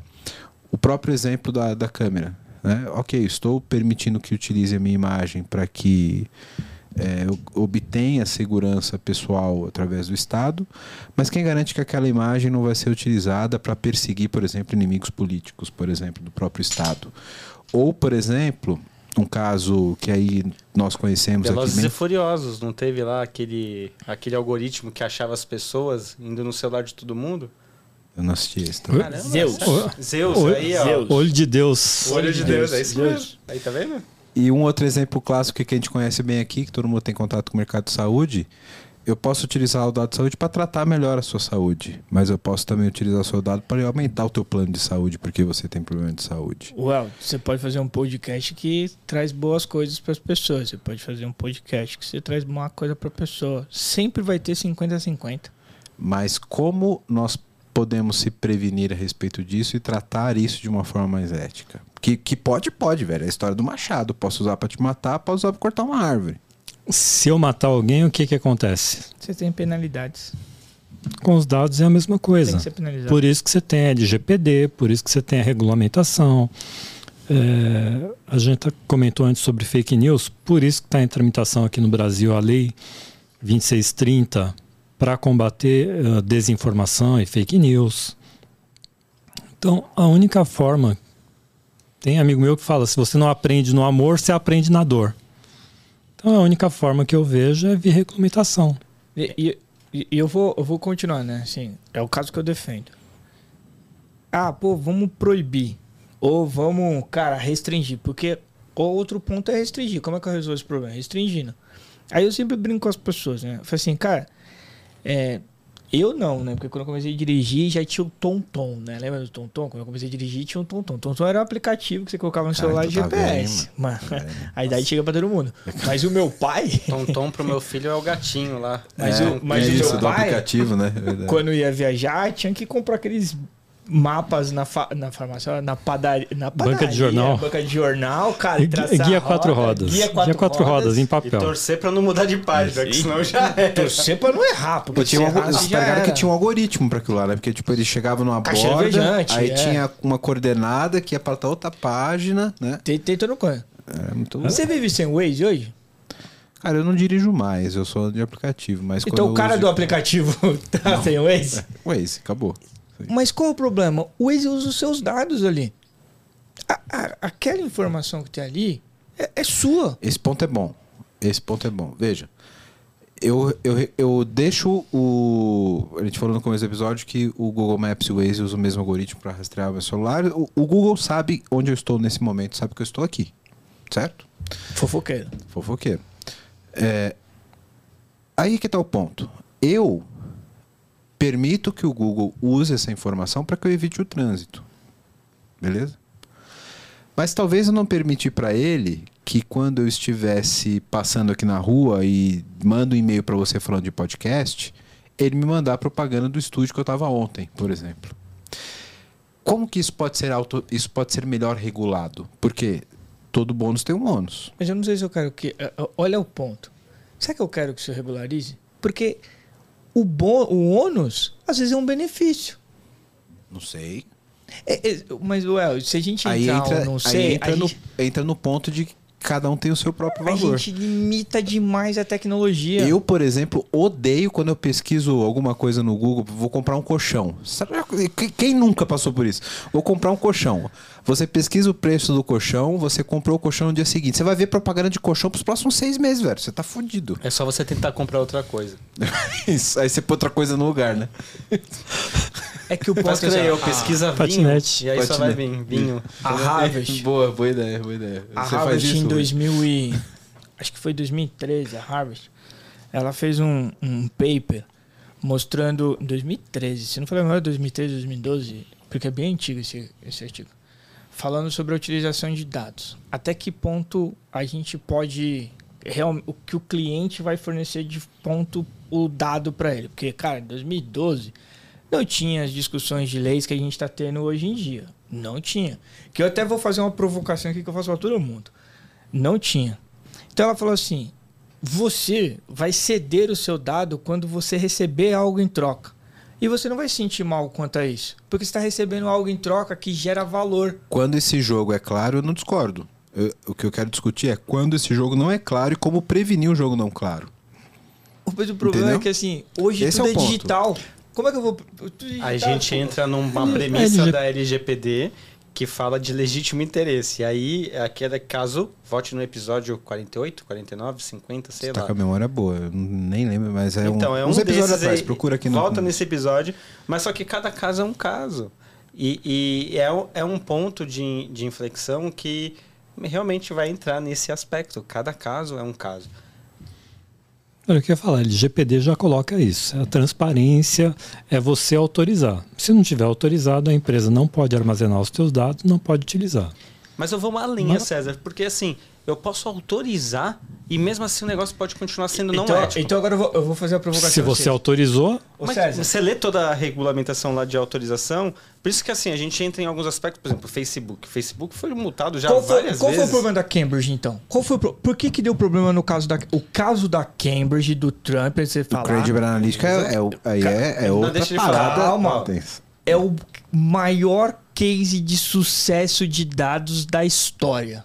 É o maior case de dados de história. Porque assim, cara, ele usou o dado, fez a campanha e ganhou. Você quer usar o dado para quê? Para ganhar resultado. Mas por que, que o Facebook e a Cambridge se deram mal na história? E também foi o mais, mais antiético possível. Não, né? assim, isso, mas é porque. Assim, mas gerou resultado. Mas assim. O objetivo ganhar por que, não necessariamente. Mas, assim, é por que, que deu problema? Isso, mas, por que, que deu problema? Mas o ponto, Thiago, não é a, a eficiência. A gente não está discutindo. Não, mas assim, por que, tá que deu problema? justamente a ética. Por que, que deu problema? Porque não foi não ético. Por que, que não foi não ético? Por, por causa da Cambridge. Por que o caso da Cambridge não foi não ético? Porque você usou para motivos escusos que as pessoas não estavam cientes do uso do dado, não é isso? Olha só. As pessoas foram manipuladas. Pessoas, é. A Cambridge virou e falou assim: Facebook, eu preciso dos dados para estudos acadêmicos. É aqui que mora o problema. Os dados foram cedidos a fim de estudos acadêmicos. Estudo... Só que aí ele foi comercializado. Não, mas peraí. O, é, LGPD foi isso. o uso de dados mas acadêmicos. Peraí, aí eu discordo. O problema não é... Pode ter tido uma fraude aí. Concordo. Beleza. Não pode, é fraude. Pode não ter sido um estudo acadêmico.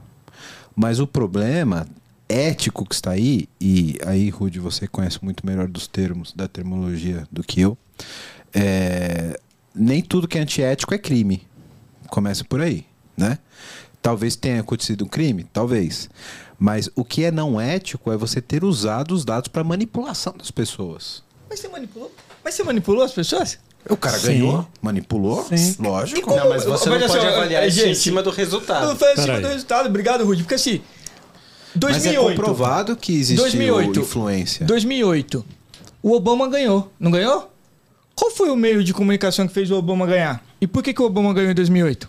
Não, isso quer dizer então que anulou Calma, a inteligência artificial. Não, não, não, não. É isso, o uso de dados. Qual foi o ponto ali do Obama em 2008?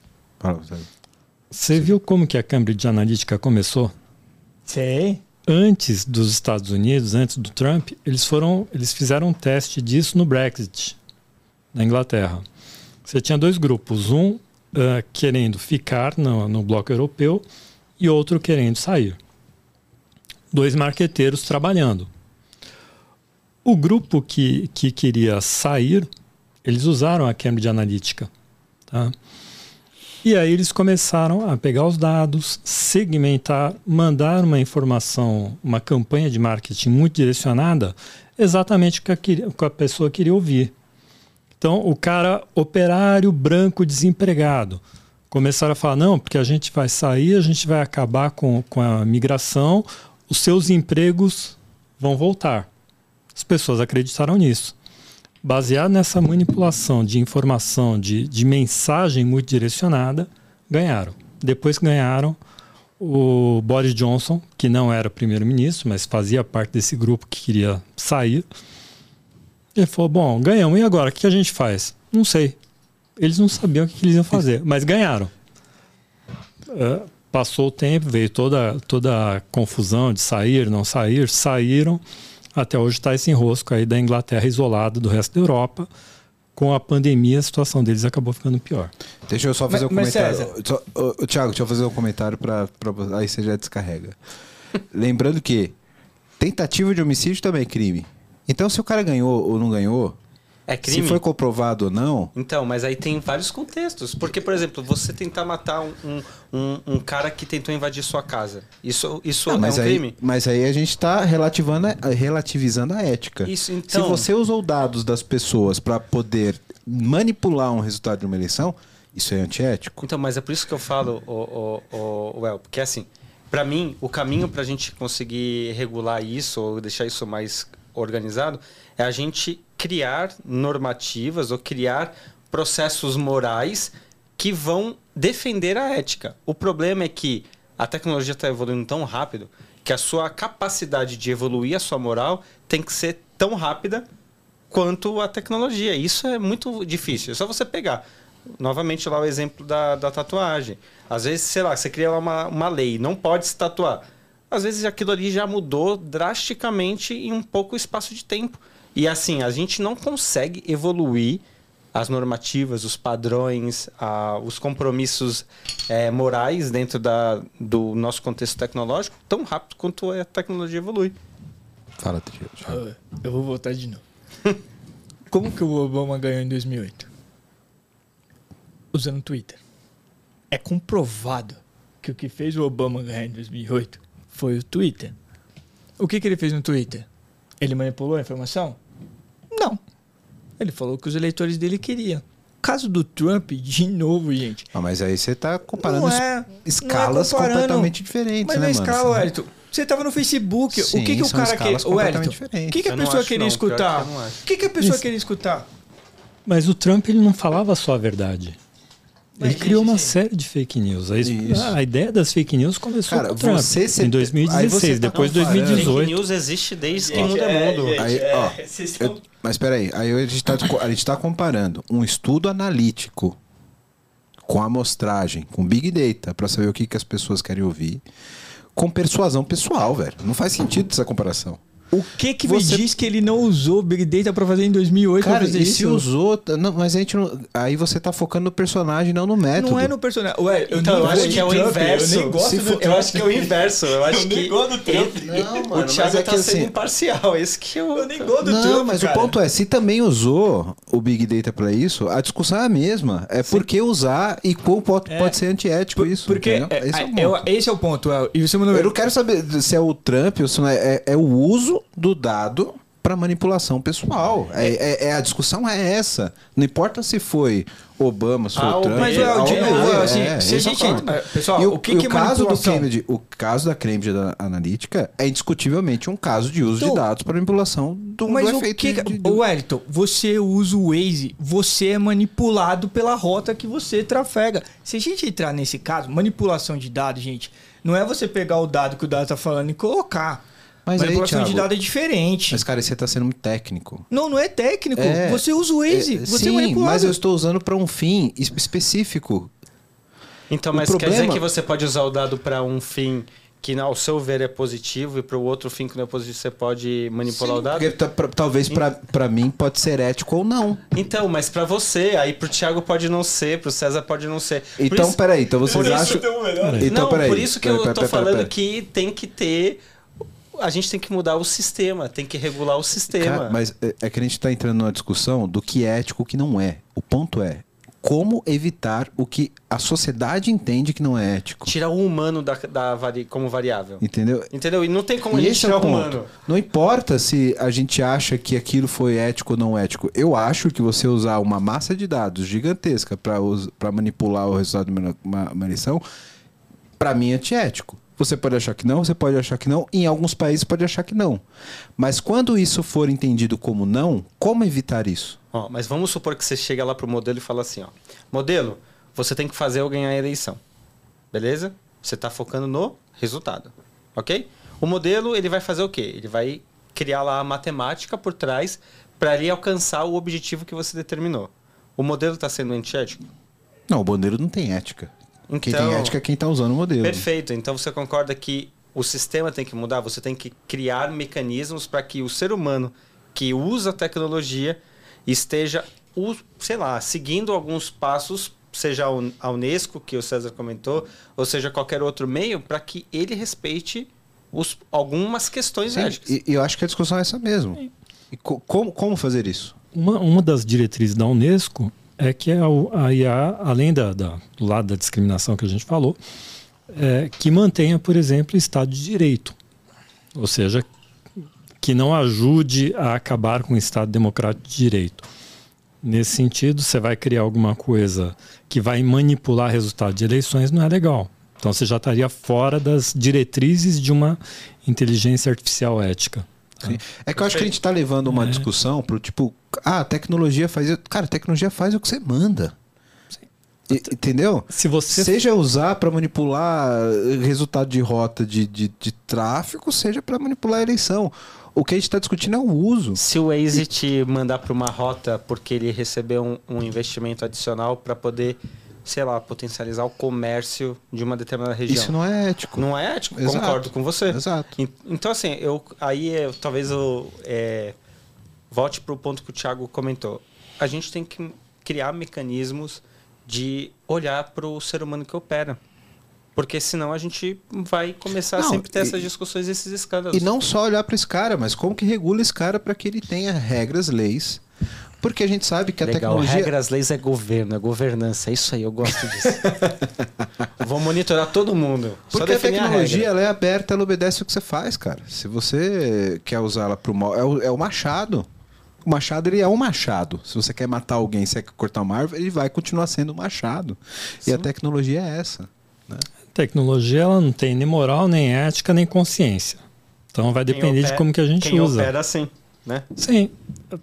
Chegou nos resultados. Você fala para IA, como você falou, eu quero ganhar a eleição. Ou você fala, eu quero acabar com a pobreza do mundo.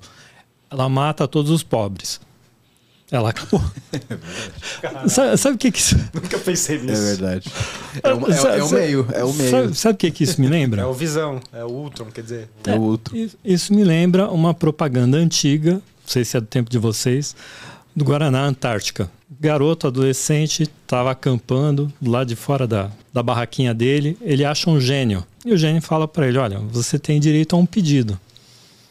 Garoto, adolescente, todo empolgado, ele fala: Pô, eu quero eu quero uma mulher que me ame, que faça todas as minhas vontades. O gênio fala: está resolvido, pode entrar. Ele entra, aí você só escuta: Mãe! e aí vinha: tem que saber pedir. Fala, falando, vou mudando um pouquinho, né? Você estava falando tanto do, do chat GPD. Um dos. Algo que está surgindo agora aí no mercado, o que, que é? As imagens que estão sendo geradas por inteligência artificial. Delway. Oi? Delway. É uma delas. Tem uma discussão toda sobre direito autoral também. Tem uma discussão sobre direito autoral e tem uma coisa que é o seguinte: depende do que, que você pede que ele vai gerar a imagem.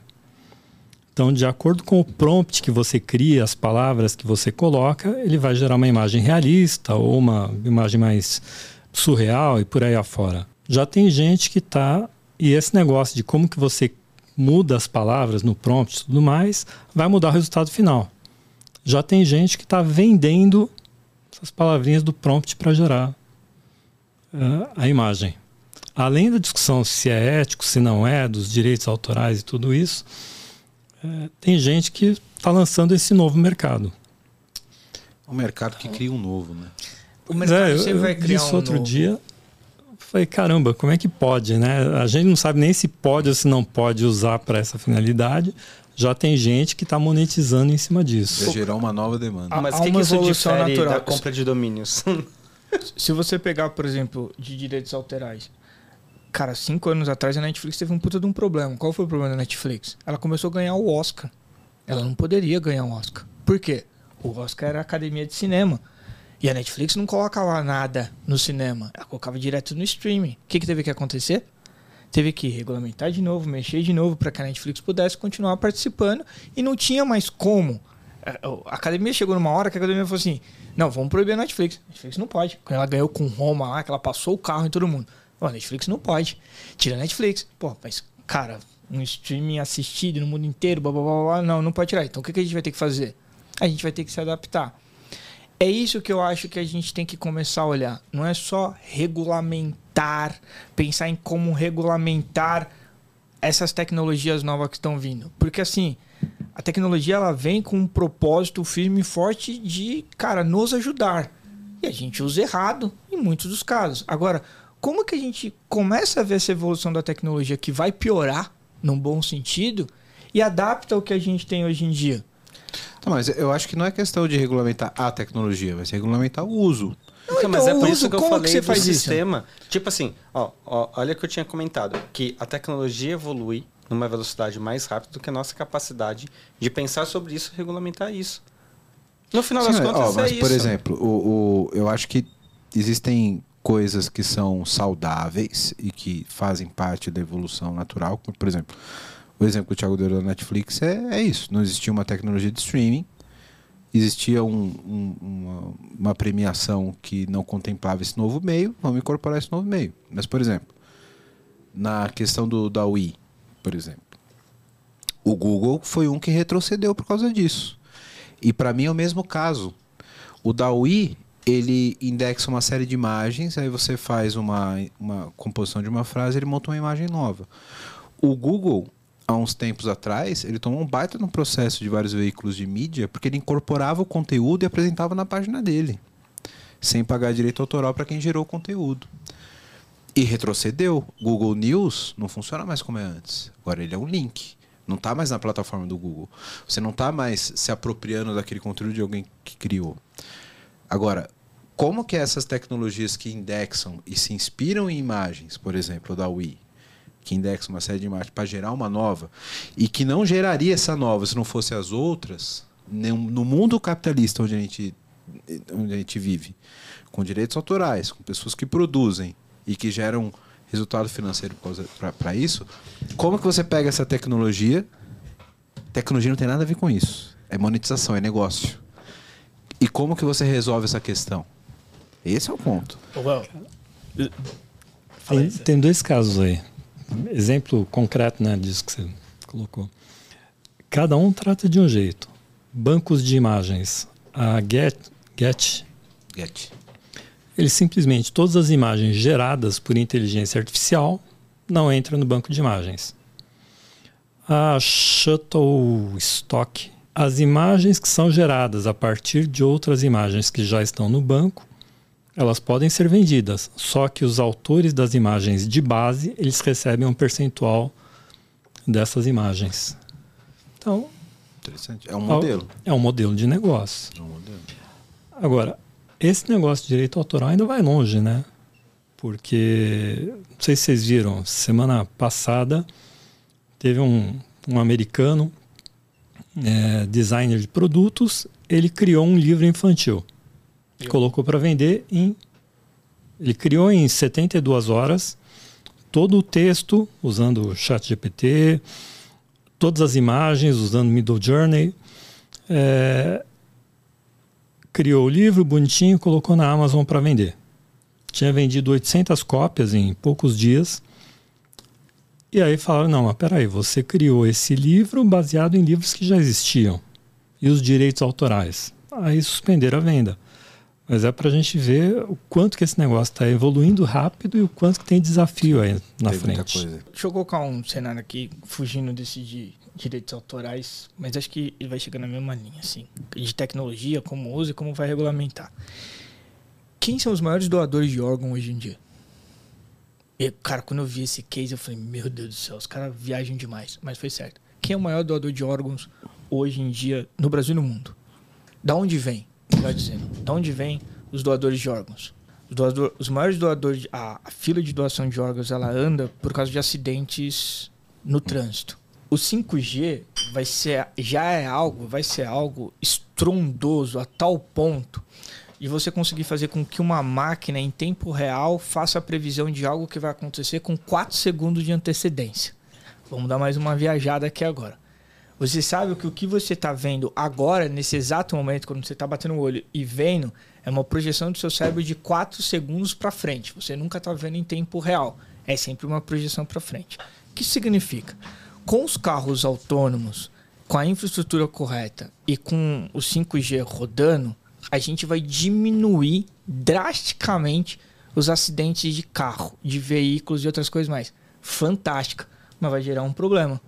E aí? Você não vai ter mais doação de órgão. Não é que vai gerar um problema, né? É bem estranho falar isso, inclusive.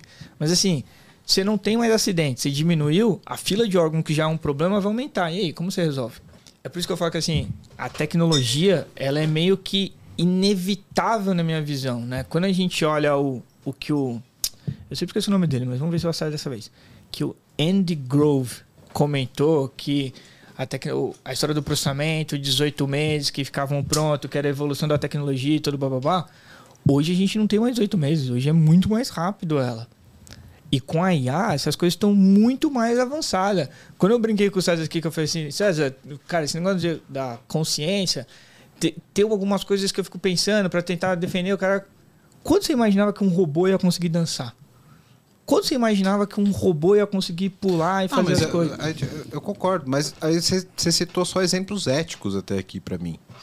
Eu acho que isso o é. O acidente é ético? É, claro. Se você tá salvando, você tá salvando vidas.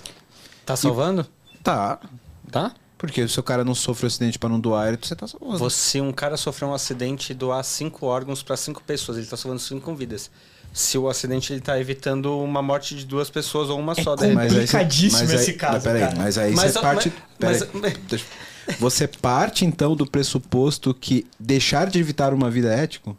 Então, Entendeu? é que, é que eu tô, vou usar meu. Te peguei meu... agora. Não, não. Se você pensar. Não é isso, é porque eu, eu vou usar o papel do arquiteto. O que, que o arquiteto fala? Depende. Depende da perspectiva, depende de tudo. Porque se você for olhar para a indústria de órgãos, você está deixando de salvar cinco vidas. Entendeu? Não, ou seis, aí, ou não, sete, mas, ou dez. Mas o objetivo não é simplesmente salvar mais vidas. Salvar mais vidas pode ser antiético. Se você pode. mata um para salvar pode. cinco, isso pode ser antiético. E a ética diz que você tem que salvar toda a vida quando é possível salvar. Mas olha o que você está falando. É, não é maximizar o resultado. Oh. É... Aí vocês estão sendo matemáticos. Não, não é questão de matemática. é, é, é, que é uma.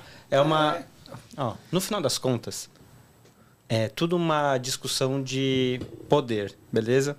Se você for pensar. Cara, isso para mim não é. Se você pode salvar uma vida e por causa que você salvou essa vida, infelizmente você deixou de salvar outras três, isso é ético. Não tem perspectiva aí. Então, eu concordo. Deixar de salvar essa vida e para salvar outras três pode ser antiético. Acho que não tem, não tem ponto de vista. Aí, entendeu? Eu entendi. Se você está falando em maximizar o resultado, vamos salvar a maior quantidade de vidas possível, aí você pode chegar no resultado antiético. Você poderia salvar uma quantidade enorme de vidas. Não, mas é mundo. por isso que eu falei que a questão aqui é do poder. Até que ponto você defender essa premissa ética vai ser vai incomodar ali os players de, de mercado que detêm Talvez, o poder. Mas essa é a discussão.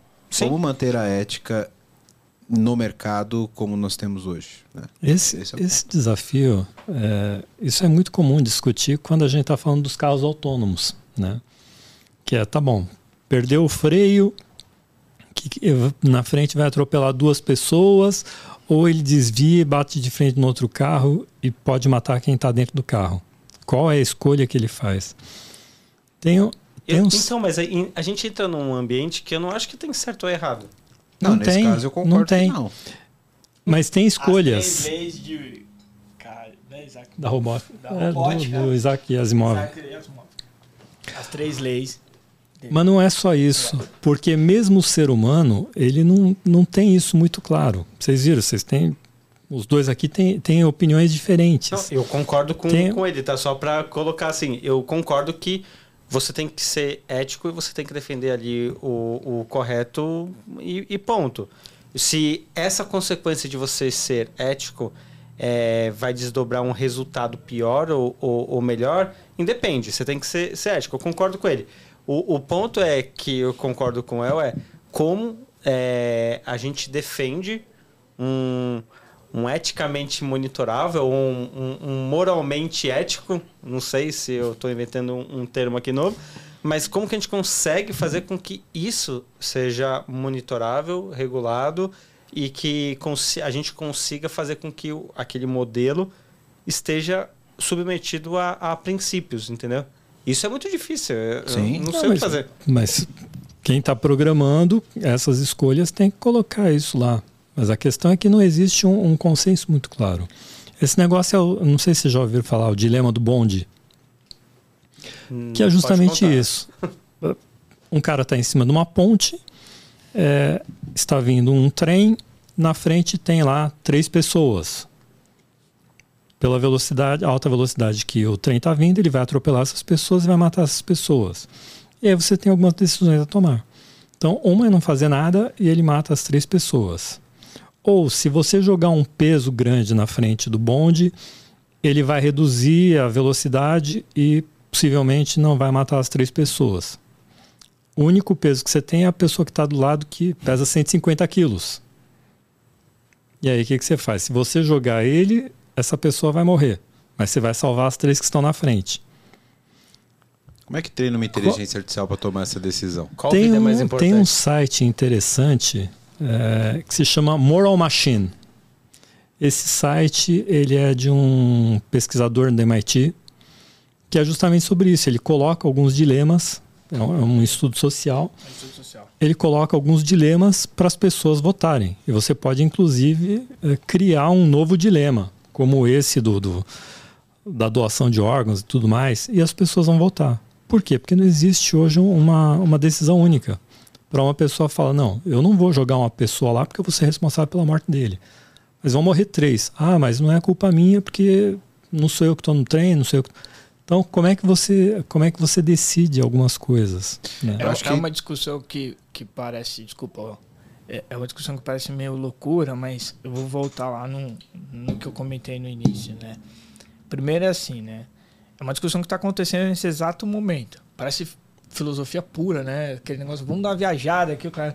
Não, tem pessoas extremamente importantes discutindo exatamente isso, porque. Mas filosofia é importante. É, eu hum. escutei isso do Cordela, que agora eu vou escutando o Cordela também. Então, mas estão discutindo isso porque é o seguinte: é o próximo passo que a gente vai dar do avanço da tecnologia. Rapidinho, a gente está implantando o 5G no Brasil agora. A Europa e a Coreia, uma parte da Europa e da Coreia estão falando de 6G já, muito mais avançado. Então, assim, depende muito da cultura local, que foi o que eu estava falando no início, que é o quê?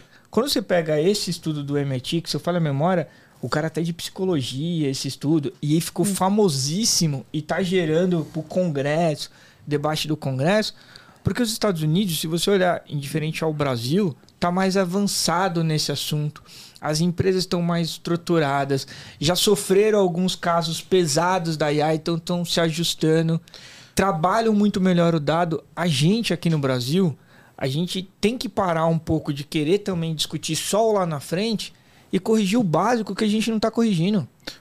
Concordo, Tiagão. E até para a gente fechar aqui e já partir para nossas considerações finais, eu acho que a gente chegou num ponto que é um deadlock e que eu acho que a conclusão, acho que vocês devem concordar comigo, que não dá para delegar para a inteligência artificial uma decisão que nenhum humano saberia qual tomar. Né?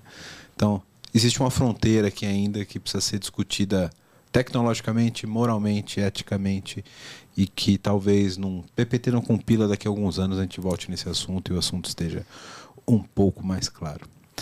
Tiagão, obrigado pela tua presença, cara. Eu queria que você desse suas considerações finais e deixasse alguma referência, alguma dica para quem quer saber mais sobre o assunto, você que lê mais do que padre na missa com a Bíblia. Primeiro, obrigado pela oportunidade, né? Eu acho que esse é um assunto, pelo menos um dos assuntos que eu mais gosto ultimamente de discutir, mais do que inclusive tecnologia, que isso para mim move o mundo que a gente tem agora e vai mover muito pela frente, né? Acho que algumas dicas que a gente tem muito boa, pelo menos que eu gosto bastante, vai sempre vir da China, que é do Kai Fu Lee, né? Que é um autor CEO da Google, inclusive isso da Google na China. Escreveu vários livros bem interessantes nessa parte. Eu estou lendo um recente chamado AI Power dele que mostra o poder da inteligência artificial, né? Não só olhando de ética, mas o poder de resultado que tem. Acho que fica essa dica bem legal ele. Show de bola. César, obrigado por aceitar o convite, cara. Eu que agradeço o convite, prazer estar aqui com vocês. É, bom, referência, vou colocar duas. Na linha dos livros, eu acho que ler os três livros do Yuval Harari vale a pena, que é o Sapiens, ele conta a história do passado até hoje, é Homo Deus, os próximos anos e 21 lições para o século XX, século 21. E também um documentário muito bacana que está na Netflix, pelo menos estava, que é o Coded Bias, que é da Joy Bulamini. Então ela foi estudar no MIT, começou a identificar esses problemas de viés de dados, discriminação, como que isso prejudica principalmente as minorias. Né? E isso acabou gerando um documentário bem bacana, vale a pena. Show de bola. Rude, primeira vez aqui no meu papel de co-host Obrigado, cara. Sensacional. Certo. Foi um prazer estar aqui, não só com você, mas aqui com César, Tiagão. É, eu vou dar uma dica engraçada. Eu aconselho que as pessoas façam terapia. Porque boa, nada boa. melhor do que você entender quem você é para que você consiga influenciar de uma maneira positiva esse universo aí. Porque se a gente for pensar, a gente discutiu muito aqui sobre ética, que no final das contas é algo que a gente, quando está lá fazendo a terapia, está sendo acompanhado, a gente começa a se refletir sobre nossos princípios, valores. E talvez seja importante essa reflexão que todo mundo faça. Exatamente. Talvez seja um caminho, né? Se, é. A gente só transforma a sociedade se a gente transformar a si mesmo, né? Pois é. Muito bom. Meus amigos, obrigado pela presença de vocês. Você que acompanhou a gente até agora, deixa o teu like, segue a gente no Instagram, segue a gente no TikTok, no Twitter, é, se inscreve no canal e valorize o produtor de conteúdo que gera conteúdo para você. Seja o PPT não compila, seja qualquer outro produtor de conteúdo, valorize, dá uma moral para esse cara, porque dá trabalho fazer essa bagaça aqui. Valeu, obrigado, até o próximo episódio. Valeu!